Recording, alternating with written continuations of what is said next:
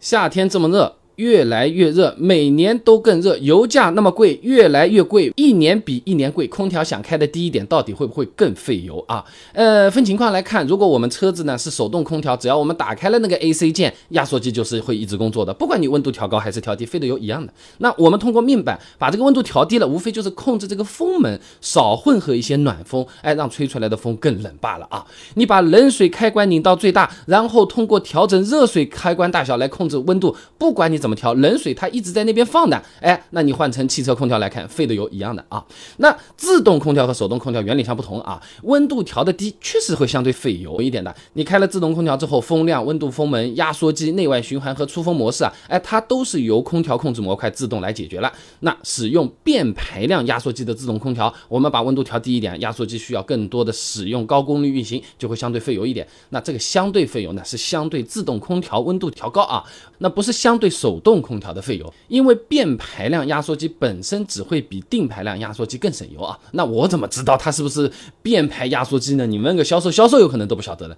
车子停着的时候，把 AC 键你按下去，是能听到发动机舱里面压缩机启动的声音的。如果车子温度凉快下来了啊，这压缩机声音它慢慢慢慢变小了，就说明车子用的是变排压缩机。同样，你坐到车上，你按下这个按钮，什么都没听到，开的时候也什么都没听到。一般车子比较贵，那基本上也都是。变排压缩机了啊！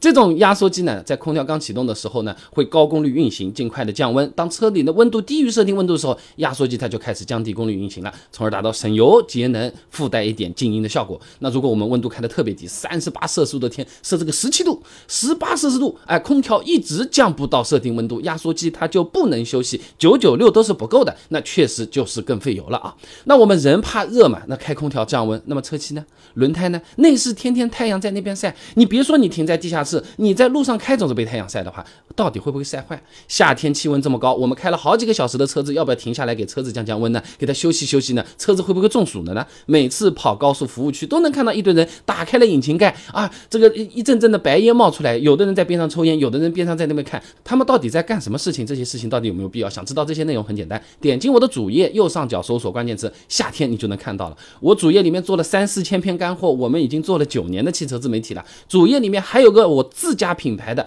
自营店铺，马上就要梅雨季节了，强挡风玻璃看不清楚，一刮就糊掉了怎么办？除油墨剂，上等好的雨刮，感兴趣的朋朋友都可以来看一看，相当欢迎各位朋友货比三家。